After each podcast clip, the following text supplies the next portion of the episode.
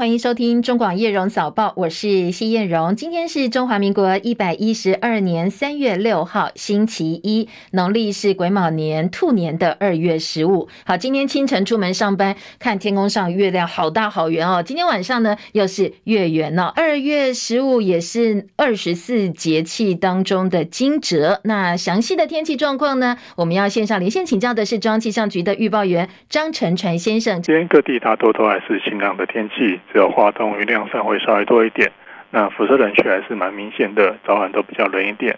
今天清晨各地的低温普遍都只有十一到十四度左右，部分空旷地区都有来到十度以下。苗栗甚至有出现六度左右的低温。那清晨虽然比较冷一点，不过白天太阳出来之后，气温就会有明显的上升。各地的高温普遍都可以来到二十二到二十五度。中南部金山区会再更高一点，西半部略温差比较大。早出晚归其实是调整穿着。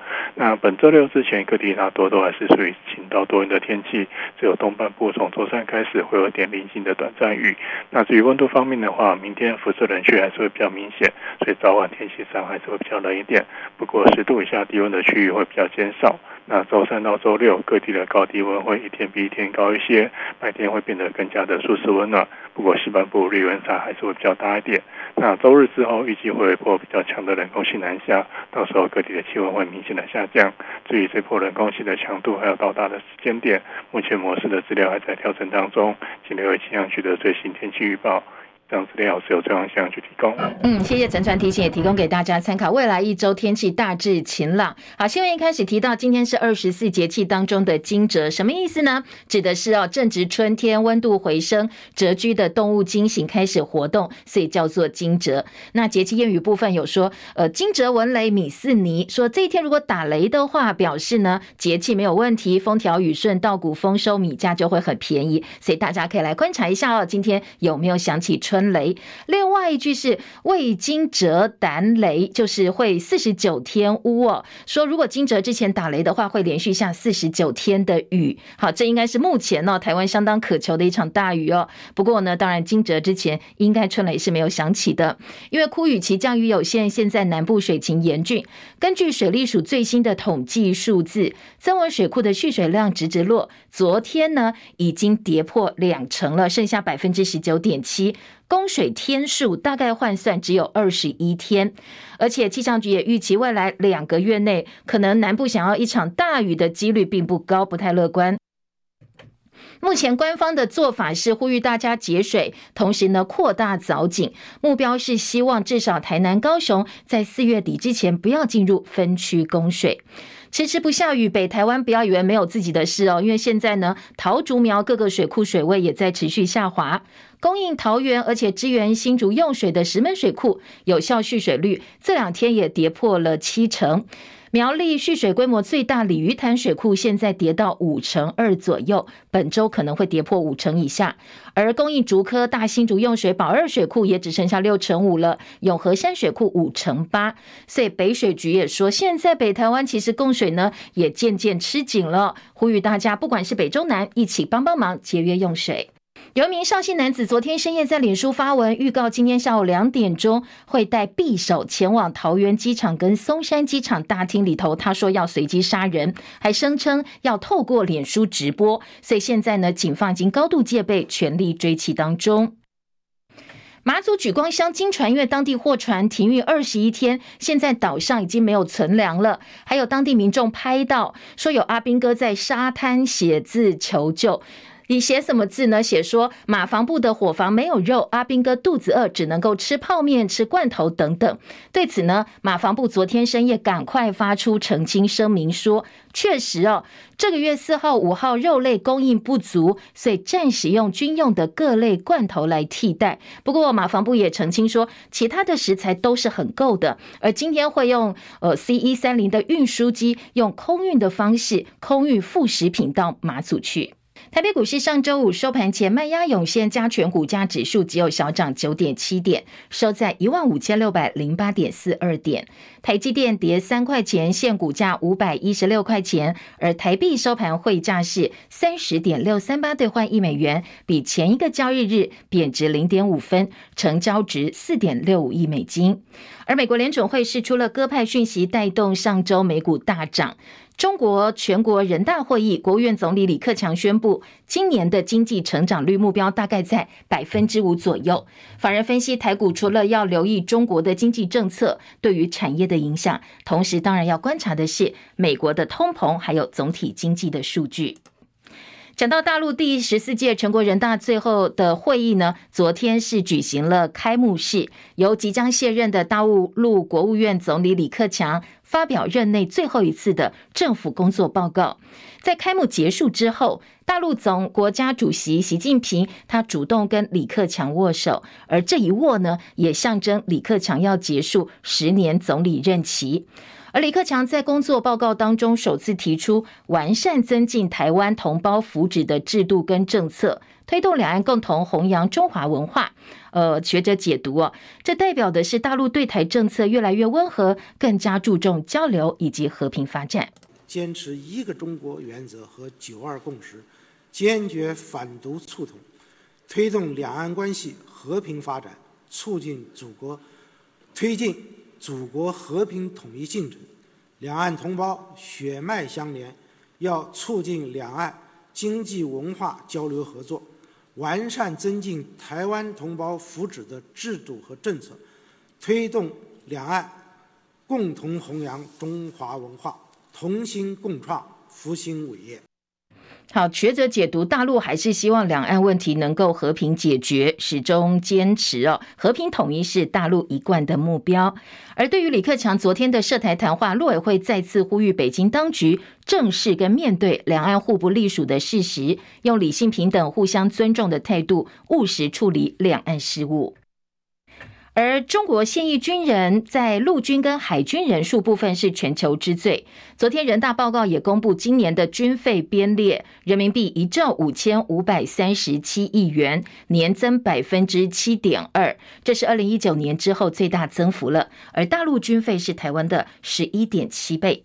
近年来，中国的军费预算不断提升，加上地域冲突加剧、国际情势动荡等等，所以今年中费中国的军费调整也格外引起国际的关注。另外，李克强对今年的 GDP 成长目标定出大概在百分之五左右，落在大陆国内跟国际机构预测的百分之五到百分之六的最下缘，也比去年的百分之五点五再下调零点五个百分点，写下历史上的新低。而随着两岸关系紧张，美国应该扮演什么样的角色呢？备受各界关注。由英国权威杂志《经济学人》跟民调公司鱼观在二月二十五号到二十八号对一千五百多个美国成年民众做的最新民调显示，百分之五十一的受访者支持美国政府采取强硬立场，避免中国武力犯台。而《经济学人》民调显示，百分之四十的受访者视中国为敌人。那美国官员说，拜登政府即将加强美国企业在海外的若干投资规范，限制中国大陆取得相关技术，来增强自己的军事实力。美联社说，这名官员因为没有对外评论权限，所以他是用匿名的方式受访。说呢，拜登这一项即将发布的行政命令，会限缩美国在具有国安应用层面、先进技术上的投资，例如可以协助中国大陆提升军事决策速度，还有准确性的次世代军事能力等等。另外，美国民主党籍联邦参议员华纳表示，有两个联邦参议员将在本周提案立法，让政府禁止或者是阻止诸如中国大陆短影音平台 TikTok 这些外国的科技产品在美国使用。继续焦点转回国内，好，今天在国内的政治焦点，南投立委补选由民进党的蔡培慧四万五千两百一十八票，以不到两千票之差险胜国民党提名的林明珍，也让十七年来南投蓝天变绿地。而行政院长陈建仁昨天说，这代表的是执政团队过去的努力获得民众认可，愿意再给民进党机会。他也祝福蔡培慧在立委工作能够顺利。啊，蔡培慧立委啊，深耕南投，在南投啊得到了民众的支持，我们在这里特别的恭喜他，也祝贺他。我相信他担任立委以后，一定会在立法院啊对我有很好的咨询，也会为南投啊乡亲带来更好的建设。我们在这里祝福他，希望他担任立委的工作能够顺利。好，另外，国民党的党主席朱立伦透过录制影片的方式向支持者道歉。首先，我要代表国民党向大家表达最大的歉意。我们努力不够，这一场选战我们没有成功，对不起大家。谢谢大家一起努力，我们大家都尽了最大的努力。但是我也要说，这一场选战。我们看到了民进党动用一切国家的资源，所有的机器，用负面的选战，用抹黑攻击，达到了它的效果。这对台湾的民主是个伤害。好，这是朱立伦昨天的说法，而前总统马英九则直接点名检讨对象，认为这样下去很危险。昨天南投的选举失利啊。不论是党中央或者林明珍本人呢，都应该深入检讨，然后拿出改革的办法。如果这样下去，我们很危险。好，另外呢，国民党台北市议员徐巧芯则说，民调显示林明珍本来还领先百分之十，不过选战打法在改变，领先者持盈保泰的策略没有办法奏效。他认为，展望二零二四，攻击是最好的防御，所以国民党在接下来总统或立委选战，一定要推出最有战力的人。那是不是借由这次的败选，大家能够更谨慎的去思考？二零二二、二零二四年，包括总统跟立委的提名，应该要怎么做比较好？所以我觉得呢，经过这次的选举哦，民人民的讯号很清楚了啦。第一个关键是什么？就是要提出有战力的人，战力取胜。因为在社群时代，你没有空战的配合，你只有靠基层组织的陆战，基本上赢十趴，后面一样会输。那如果呢，你的民调你本来就只赢三趴跟五趴。那不好意思哦，风向一不对，直接整坡带走。而日本政治学者小笠原新幸，他是台湾政治议题的研究权威。去年预测九合一大选的当选名单，除了金门县之外，其他二十一县市通通命中。他昨天发文分析这一次南投县第二选区立委补选结果，他认为这是民进党走出地方选举大败的象征，同时也分析二零二四总统大选情势现在是五五波。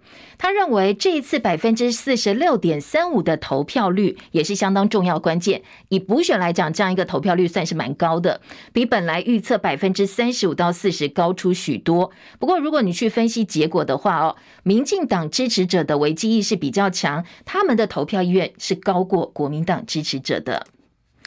南投立委补选落幕，各党马上要进入二零二四大选初选的提名跟做相关的初选作业、提名作业。而民进党上个月已经公布总统初选办法，三月十三号到十七号开放领表登记，如果有一组以上的人登记的话，四月六号到四月十号办初选民调。而国民党则是要到四月才提出总统初选的相关办法，但是时间表现在还没有出来。民众党方面，党主席柯文哲布局二零二四总统大选，他规划四月八号出访美国，前台北市副市长黄珊珊也会随行前往，所以格外引起外界关注。说黄珊珊会不会当柯文哲的副手？这次是不是以副手的身份到民呃美国去哦？未来也会加入民众党呢？昨天黄珊珊说，这次出访他最主要是地陪，因为部分的纽约行程是他帮忙安排的。台南市韩友会前天举办了会员大会，力挺高雄市前市长韩国瑜选总统。所以民进党的立委林俊宪在脸书以“那个男人终于要回来了吗？全国民党都在等一个人”为题发文说，说他早就讲过了，国民党要是放任朱立伦、侯友宜跟郭台铭继续斗下去，最后会重演二零一九年的局面。鹬蚌相争，渔翁得利。说最后又是那个男人出现，只有韩国瑜会出来力挽狂澜。说现在呢，终于要迎来韩国瑜登高一呼说 “Yes, I do” 了。另外，在全动法的修法议题部分呢，行政院长陈建仁他在立法院三号说，《全民防卫动员准备法》修正草案要下架。不过随后行政院又否认说没有下架问题，外界质疑这个是两面手法。陈建仁昨天提出了解释，但是实际上啊，预告的法律呢啊，到预告期满的时候就会啊自动的啊移除啊，所以呢啊，并没有这个下架的这样的用语。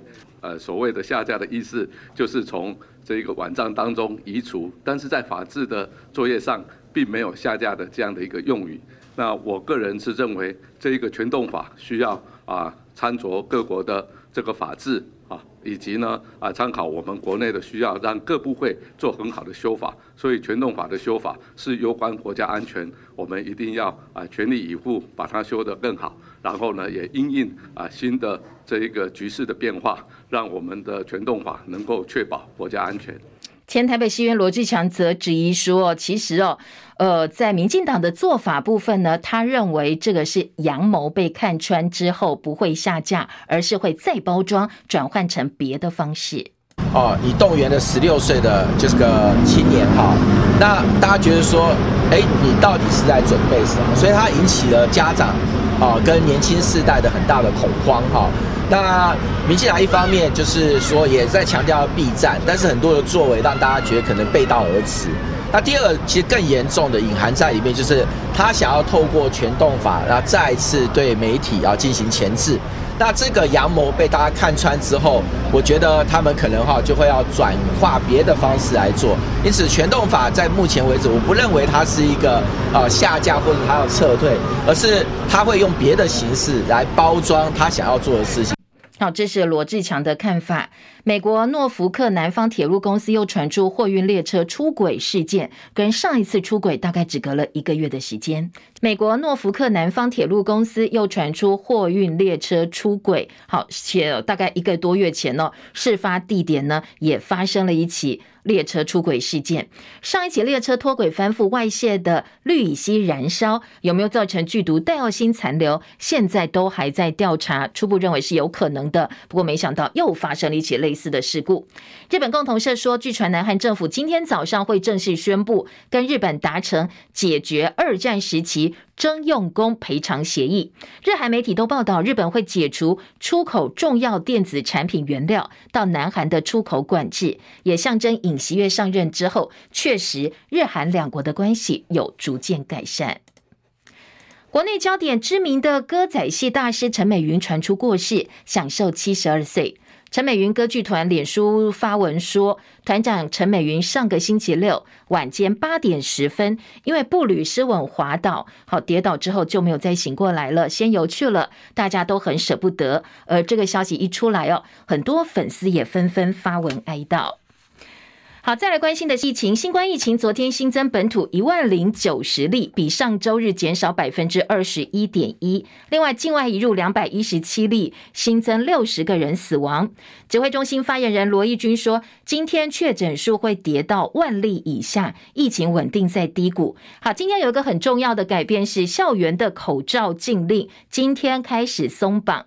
如果在校园口罩松绑之后一周疫情还没有反弹的话，指挥中心就会预告确诊免隔离、轻症免通报措施，经过十天缓冲期就会正式上路。好，今天开始各级学校、幼儿园、课照中心、补习班、托婴中心等等放宽室内戴口罩的规定，大家可以自己决定要戴还是不要戴。不过校园里头如果是健康中心啦，或者是校车哦，这些大众运输工具、接驳车上，通通都还是要戴口罩的。再来关心的是体育焦点，我国东京奥运跆拳道铜牌好手罗嘉玲，因为过磅超过零点一公斤，她在美国公开赛女子五十七公斤级被判失格了，连比赛的权利都没有。她第一时间向大家道歉，说她一辈子都会记得这零点一公斤的教训。教练刘聪达也在脸书发文说。嘉玲的心存侥幸，花国家的钱出国比赛，但是体重却没有过关，连资格都没有，真的很不应该。教练这一句话让台大泳后这个游泳的呃这个天后丁妹丁胜又很生气，他也发文说，这不应该只是选手个人的问题吧，而是整个团队都犯下了。不读秩序册、不看比赛规则的低级错误。他说：“训练辛苦的是选手，不能够比赛，最痛苦的也是辛苦训练的选手。遇到问题，第一个被怪罪的还是选手。”他提醒哦，选手旁边的团队可不可以加油一点，至少把比赛秩序册拿起来读一读，搞清楚规定到底怎么回事呢？好，教练刘聪达也在脸书还原了整个过程。他说，美国公开赛的过磅时间很短，全部选手必须在当地时间早上十点钟到十二点完成过磅。他早上七点多请罗嘉玲先回报体重，结果发现超过零点三公斤。那教练说赶快去跑步哦，流汗啦，把汗流一流，可能体重就降下来了。那选手也去跑步了，不过剩零点二公斤的时候就没有再继续跑，想说到时候可以裸磅，就是把身上什么都脱掉哦，这个去做裸磅，那少零点二公斤应该是。可以过关的，不过等到他去过磅的时候呢，裁判告诉他说：“哎，不可以裸磅哦，通通都要穿上去称体重，那连内衣内裤通通都不能脱。”所以他当场决定，为了减少体重哦，把头发给剪掉了。不过没想到剪掉头发之后还差零点一公斤，所以过磅时间到，差了零点一公斤，最后就被判失格了。而全中运网球项目被爆出地狱球场之后，主办单位在舆论的压力之下，用延赛跟移地的方式进行。没想到高中组的硬地球场也出包。台湾网球一哥卢彦勋他发文爆料，彭清仁的报道。为了办好全中运，新竹县政府花了约三千七百万元整修网球场，却出现离谱的地狱球场，造成选手受伤送医，连日来也引起各界批评不断。最后在各界舆论压力下，以延赛和移到竹南网球场进行，好不容易止血，五号又再度出包。台湾网球一哥卢彦勋在粉丝页中 po 文指出，高中组比赛球场也出现问题。卢彦勋也强调，我不是爆料公社，全中运网球高中组比赛球场后面铁栏杆下方洞太大，球会跑出去，所以用椅子或广告看板来挡。卢彦勋也直言，当你看到球场乌龙设计后，又可以通过验收，真的是哭笑不得。选手比赛兼练习捡球，台湾品质坚若磐石。县府表示，并没有刻意用 A 字板和椅子来挡球，是谁这样做的，他们也不清楚。但看到卢彦勋脸书爆料也傻眼，因此立刻要求镇公所务必立刻进行改善。但因临时叫不到工班，只好暂时以黑网和束带先取代有碍观瞻的塑胶板凳和广告板。县府也要求镇公所连夜派工班进行改善。镇公所已经要求承包商备料，一定会连夜赶工完成。中网记者彭清仁在新闻报道。好，最近相当夯的话题，Chat GPT 人工智慧快速发展，让人耳目一新。到底这个 Chat GPT 在夯什么呢？继续来听记者张佳琪的分析报道。到底 ChatGPT 在红什么？不少民众应该会有这个疑问。其实它在金融市场上发酵多年，造就出 AI 机器人的投资趋势风起云涌。人工智慧在二零一六到一八年就出现跃进式的进步，可以由人脸辨识技术日趋精准获得印证。直到微软试出最新模型 ChatGPT，因为已经太接近人类的对话与思维，引爆话题。根据统计，ChatGPT 用户量从去年十一月下旬推出以来快速增长，今年一月每月活跃用户数推估约一亿人，堪称史上成长最快的应用程式。ChatGPT 的核心是 AI 本身能够自行创造高度设计的图像与文章的生成性 AI 技术。微软甚至宣布要将 ChatGPT 的技术用来改造网络搜寻引擎 Bing，类似 ChatGPT。这类应用程式能够广泛扩散，关键技术是半导体，用来生产 AI、元宇宙、高效能运算需要的高阶晶片。AI 基础建设，例如云端运算、物联网边缘运算等的部件，同样要用到高阶晶片的搭配，才能强化 AI 的运算模拟能力。ChatGPT 至少导入一万颗 NVIDIA 高阶的 GPU，NVIDIA 因此被认为是目前最能够受益的公司。近期，NVIDIA 股价强势上涨，代表资金对 AI 领域相当看好。随着微软经证实，未来几年将向 ChatGPT 背后开发商 OpenAI 进行数十亿美元投资，可以确信相关应用带起的投资热度只会上升，不会下降。法人圈目前也普遍认为，当 AI 进入生活之后，AI 机器人语言及影像的处理模型将会持续快速发展，有助于机器人智能化的进步，由软体带动硬体的加速发展及成功率的提升，会使得未来投资 AI 产业必须更要软硬兼备。中广记者张佳琪台北报道。好，马上台湾又要掀起一股棒球热了。世界棒球经典赛三月八号到十二号在台中开打。我们 A 组部分呢是呃荷兰古巴中华队，昨天在洲际棒球场有热身赛。那中华队十三比九打败了中信兄弟哦，打击状况还不错。所以三月八号开始，我们一起来帮中华队加加油哦。中广早报新闻。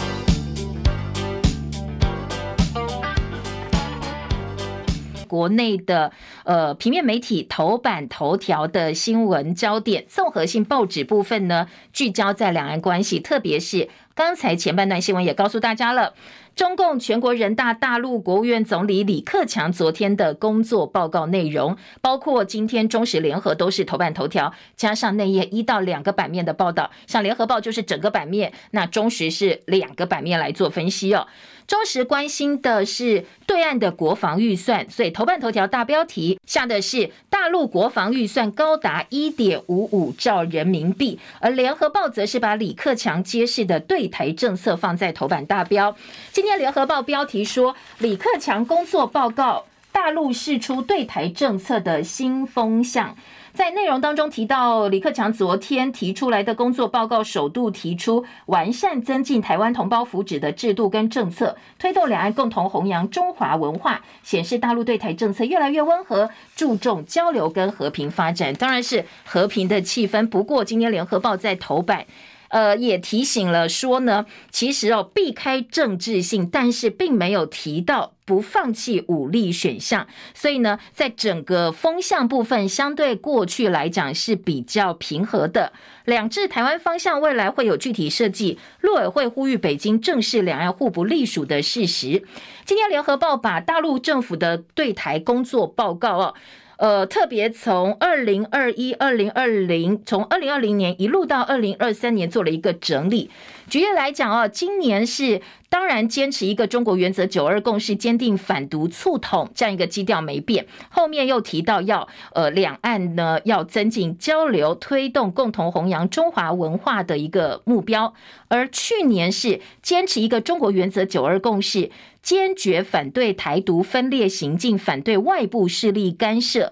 说这个部分呢是去年强调的重点，相对来讲，今年就比较没有提到。而联合报在头版还有习李临别握手的照片，李克强跟习近平两个人呢一握，象征李克强结束了十年的总统任总理任期。好，这个是呃联合报的报道。当联合报在内页另外也点到说，修母法激烈议程引发扩权等争议，所以人大增加紧急立法权，立法。立法法隔八年修改定于一尊，四点聚焦提到中华民族共同体。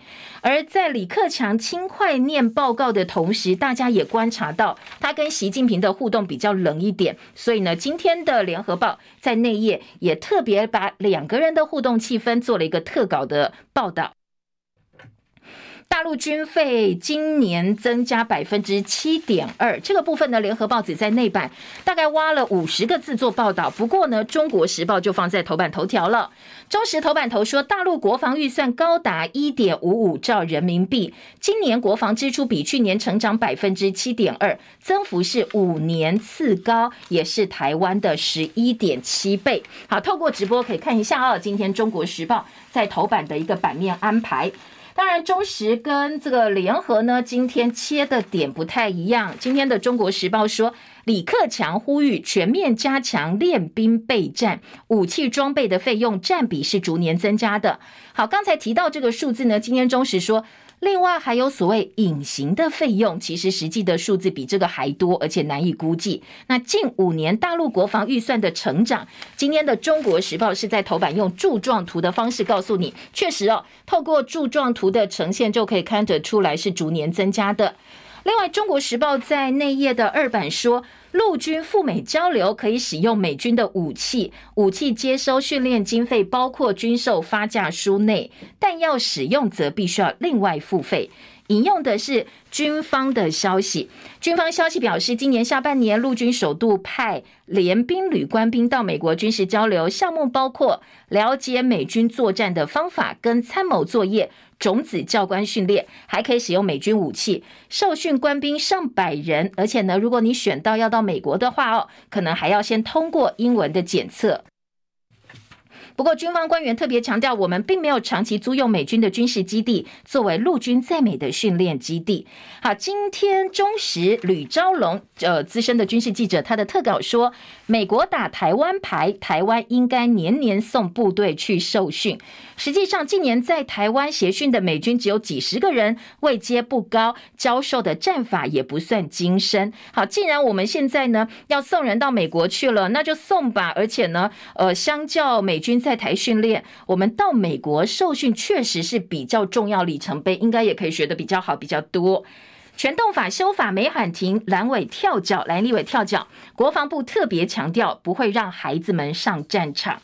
大陆国防预算成长率高过经济成长率，中外学者说，这是大陆做好准备要应对潜在的挑战了。好，当然这个是呼应今天的头版头条报道喽。好，讲到大陆的军费呢，今天呃，在联合报哦内页新闻呢，则是把焦点放在我们马祖士兵，说我们断粮了。好，听听别人军费这么多，再对照马祖士兵没有肉吃哦，感觉还蛮唏嘘的。今天联合报说，补给船停了一个月，马祖士兵抱怨断粮。白饭配泡面，在沙滩留字，留下求救讯息。居民也抱怨说：“我们也什么都缺啊！”举光乡长希望中央能够解决问题。好，怎么回事呢？怎么搞到我们阿兵哥连肉都没得吃哦？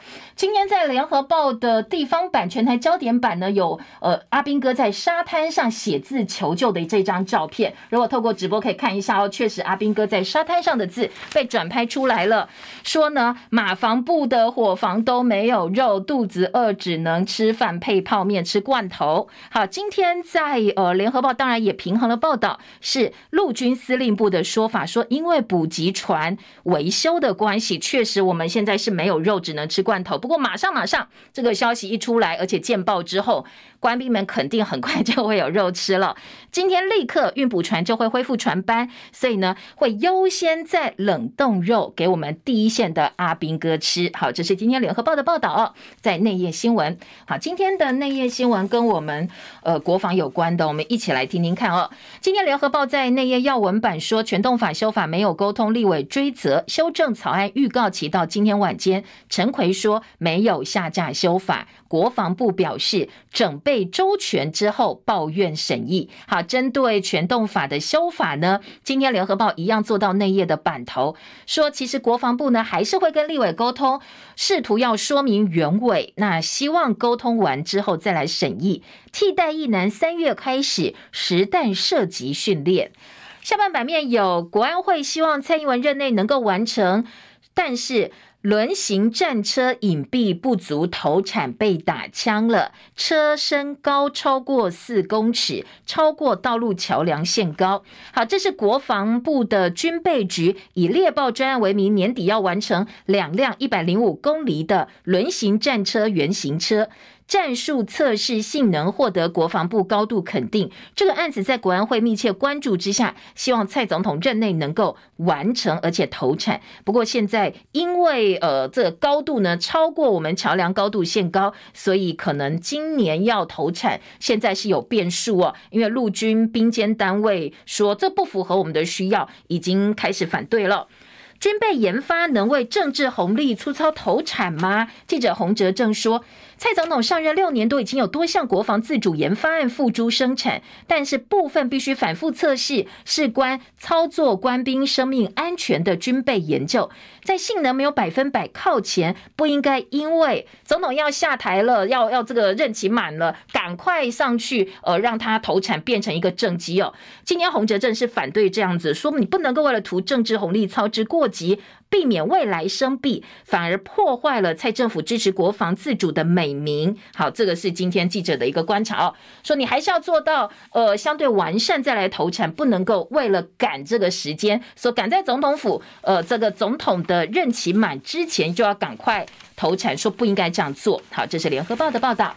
另外在，呃《自由时报》，《自由时报》呢今天说，习近平是昏君吗？好，当然这个呼应的是中共人大开会，记者周景文特稿说，好，这个习近平是不是昏君，没什么好顾忌，可以大鸣大放讨论。但是中共中国的准总理李强来扮演建功，就是建官了哦，来对比习近平是昏君，显得有趣。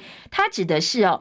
两会召开之际，英国一家通讯社特别描述李强在防疫上的表现，说他顶住习近平的压力，为一系解封的呃这个贡献卓越。好，他是说这个相当指指人关注，因为忽略了过去在防疫期间，呃中国大陆死亡人数啦，或者疫情造成的影响。说这一则呃报道其实不太科学哦，看得出来应该是为了某种人设啦，或是特意的操作。好，这个是呃今天的自由时报。自由时报五版版头其实关心的是中国核电厂的川排放量比福岛还要高，说日本使馆打脸，四场排放量高过福岛四点一到六点五倍。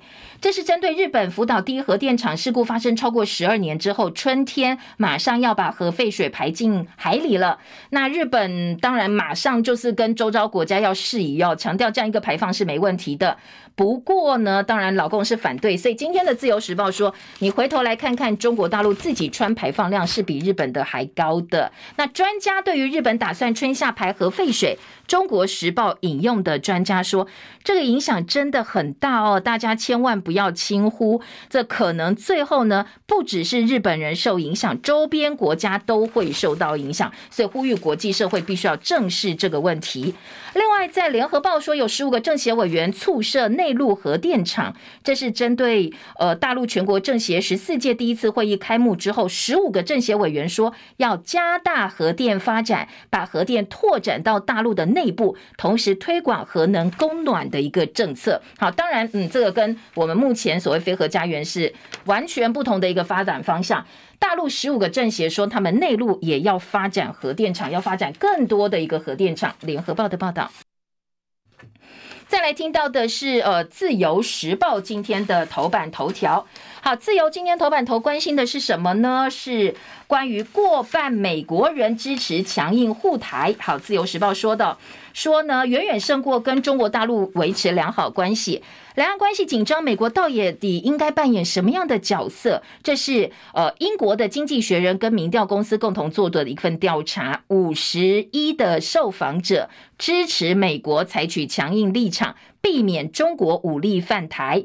那经济学人说，百分之四十的受访者视中国为敌人，台海如果发生冲突的的话，百分之三十七支持美国出兵护台，百分之二十四视台湾为盟友。那翻呃，百分之三十七是台湾为朋友，换句话说，朋友加盟友的比例呢是超过了六成，而百分之四十就把中国大陆当敌人了。好，这是今天在自由时报引述的一份这个来自呃英国经济学人的民调。另外，在头版的焦点跟大家民生比较有相关的呢，来听到的包括蛋价哦，以及呢口罩禁令。蛋价今天联合报跟呃中国时报都在头版会看到这一则新闻，缺蛋危机没有解决，现在鸡蛋的价格又要调涨了。今天在联合报的头版说，三周两调涨。呃，蛋价飙史上新高，蛋价再涨三块钱，这是蛋价三周内第二度调涨。因为禽流感还在蔓延，短期内蛋价可能再涨，现在没有达到天花板，合理反映蛋价能够抑制黑市买卖，让蛋农认为价差不大，才不会私下卖给加价的店家。今天联合报告诉你，哎，这个三周两涨，蛋价又要涨。而批发价每台斤现在五十五块钱，每天还缺八十万颗的缺口。在野党说，行政院动起来，你必须要介入哦。买不到蛋是一个问题，另外一个是你蛋价一直涨，一直涨哦，就算有蛋也是很贵的蛋，大家根本吃不起啊。而中国时报今天在头版一样有蛋价，重点是鸡蛋再涨三块钱，批发价每台斤五十五块钱。蚵仔煎的老店断货，说我已经没有蛋可以加了，大家自己想办法，我不要给这个货品了。好，这个是今天早报，一个是说缺蛋危机没有解决，蛋价要涨，另外呢。呃，蛋荒持续，辽宁街夜市有个老字号胜利号蚵仔煎宣布，蛋花汤、蛋煎跟卤蛋，我三项都不卖了。所以你吃蚵仔煎可以，但是我不帮你加蛋。南投日月潭红茶观光工厂也限购茶叶蛋的数量。好，不止这样子哦，昨天新北市的议员叶元之也表示说。好啦，现在连知名面包店的到货量大概也只剩下百分之四十左右，因为对烘焙业来讲，蛋非常非常的重要。下周二可能会直接被断货，面包的生产也有问题，连这么大的工厂都缺蛋。叶元之说，其他食品加工厂稍微中小型一点就更不用讲了。农委会从国外进口蛋给加工厂，但是杯水车薪，一下子包括义美啦这些大型的工厂呢，通通都扫光了。中小型加工厂还是没有货。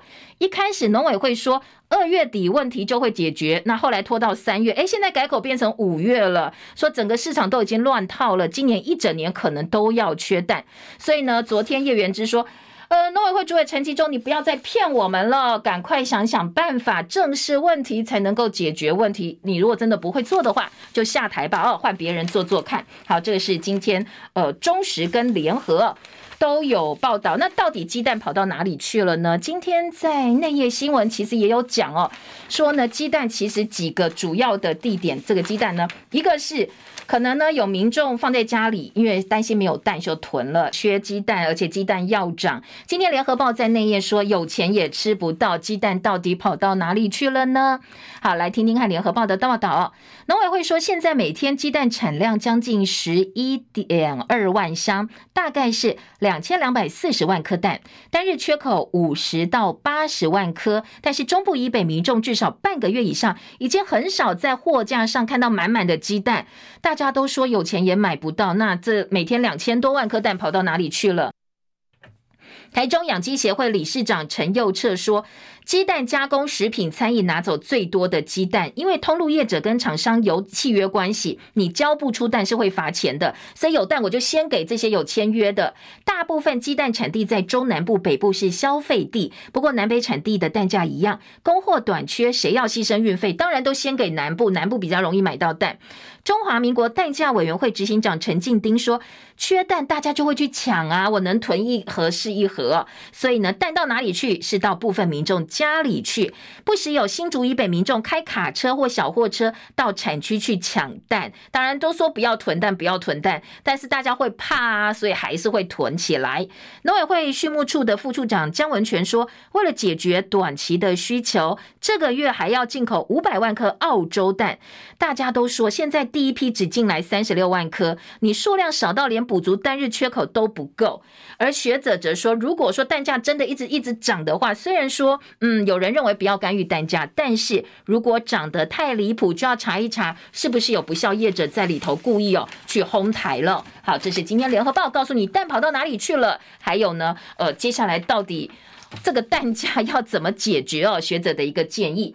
好，再来听到是中时今天的头版，另外一个新闻告诉你，哎，校园口罩要解禁喽，最快一周之后轻症免隔离。好，今天的中国时报另外还点到一个问题是，大家口罩戴习惯了，所以其实很多人可能也不愿意把口罩拿下来，说在学校要鼓励同学，嗯，不要这个去嘲笑戴口罩的人，说你怎么这么胆小，你在怕什么？要尊重大家，因为毕竟哦。其实除了新冠疫情病毒之外，还有肠病毒，还有流感，现在都蛮严重的。所以不管戴不戴口罩，都应该被尊重哦。好，这是中国时报今天提出来的另外一个呼吁。而联合报呢，今天则是呃提到说，哎，其实哦，因为戴口罩还蛮不错的，因为很多人说这有一种口罩红利了哦，不用擦口红，也不用担心说呃这个上妆不全啦，或者说哎我其实已经戴习惯了，觉得蛮有安全感的。所以很多人是不愿意把口罩拿下来的。但是当然啦，这个教育部是鼓励同学不要害怕展露真实的自己哦，所以呢，在安全的范围之内，可以把口罩拿下来，跟大家多做交流。好，再来听到是今年早报、自由时报还有一个说，财经名嘴邀入群假投资诈骗，年增百分之三十五，包括阮慕华、吴淡如都被拿来当名号引诱投资，两女惨遭被骗走四百多万。好，这个其实我们过去近期我们在早报新闻也不断提醒大家哦，有很多这个不孝的人呢，他是利用我们中广流行网主持人的名号，请你加群啦，然后鼓励你去投资，要骗你的钱，千万千万不要上当。中广公司的所有主持人都不会，呃，设立一个群组叫你进来投资哦，不会。如果有的话哦，真的要小心，这可能是诈骗手法。好，今天自由时报头版中间版面就是台中市七十岁谢姓妇人上个月初透过脸书认识一个说我是阮慕华投资主持人哦，说呢邀你加入我的财务翻倍计划，而且呢。还要申报一个不会被金管会或银行查账的专属指定账户。后来他进到这个群组汇了三百万，后来才被骗了。女儿就点醒他说：“啊，这个是假的啦！”哦，好，这个提醒大家特别注意哦，诈骗的手法。自由时报头版上半版面，老人宅将近七十万写下新高，双北孤老宅最严重，老人宅十年大增超过三十二万宅。自由时报，好，人口老问题，不同县市都有挑战。近十年老年人口增加一百三十六万，增幅超过五成。其中所谓的老人宅继续飙高，指的就是两个老老人自己住的住宅，或者是三个老人住在一起的住宅哦。好，这个老人宅当然有安全上或彼此照顾路上的一些问题跟隐忧，今天自由时报提醒大家注意。呃，今天的政治焦点内页几乎通通都是南投补选哦。联合报说南投补选失利，蓝营认为败在不团结，侯友谊缺席造势，郭台铭挺林明珍为二零二四投下变数。联合报说这一次伤最大的是谁？是朱立伦。蓝营立委喊话，党内应该正式世代交替。好，这个当然也有人说，这一次选举就是直接把朱一伦先参先前的大局条款，说要礼让现任者传出来，所谓大局条款直接打脸了，选民是不埋单的。所以马英九说应该深入检讨，如果这样下去的话，我们非常的危险。联合报记者刘婉玲说，朱立伦现在筹码变少了，布局增加压力。赖清德南投打法大选可能还会复制。好，总统大选的时程表，绿营十三到十七领表，两蓝营呢下个月提办法，不过基层希望动作能够加快哦。自由时报另外在二版说，南投之战提前，现在蓝营对于侯友谊的疑虑再起，因为郭台铭不是党员，在选前都还发文挺林明珍。今年自由时报当然有点见缝插针，说侯友谊连演一下都不演，指的是说，呃，这个在选前一天，这个侯友谊呢，朱立伦亲自打电话叫他出席林明真选前之夜，但侯友谊以市政行程为由拒绝了，说朱立伦大感不满，说你这个自己人哦，你再继续这样子的话，可能哦，你自己岁月静好，不要跟大家一起共体时间，共同努力的话，接下来党内要重新评估侯友谊到底是。不是合适的人选了。自由时报说，蓝营的提名可能会拖到六月。临时演员变成战犯，说侯友宜如果想要争取大位的话，不能够像含羞草一样哦，永远好含羞草，永远都是吼吼做代机。不过中时一贯力挺侯友宜，所以今天呢，《中国时报》三版说，蓝营立委喊话朱立伦，赶快提名侯友宜，定于一尊。说这个郭台铭是来乱的，说要派出最强，就赶快团结哦，把人选定下来才有机会。好，赖清德这场比赛虽然呃这一场这个选举虽然打赢了，但是党内还有硬仗，说呢恐怕没有这么乐观哦。接下来呃小英不想要提前跛脚，陈建仁也没有完全出局啊，所以赖清德不要高兴得太早。自由时报则说，赖清德备战二零二四，现在要全方位整合国政方针，包括民生、包括能源议题，恐怕哦都是接下来他会努力的一个方向。再来，财经报纸《经济日报》今天头版头条说，金元代工杀价战风暴扩大。联电、世界、力积电等填补产能，只要来投片，价格通通都可以再谈。好，这是经济日报今天来关于新呃晶圆代工的杀价战。工商时报则是关心台北股市三大利多护体，本周站一万五千七百一十七点的新高。三大利多哪三大呢？第一个是美国十年期公债殖利率触到高点之后又回落，所以呢，美国股市、欧洲股市在上个礼拜都是大涨的。第二个是进入除夕前的融券回补，当然可以支撑台北股市，因为空单回补的关系。第三是寿险银行公司的资金投入大型的全职股。好，工商时报说这三大利多对于这个星期的台北股市来讲是好消息。内页工商告诉你，连锁餐饮店现在抢人大战福利拼场，包括王品、干杯集团通通调薪，而且寄出一年调薪三次，景气慢慢慢慢回来了。谢谢大家收看收收听，以上是今天的早报，明天见喽，拜拜。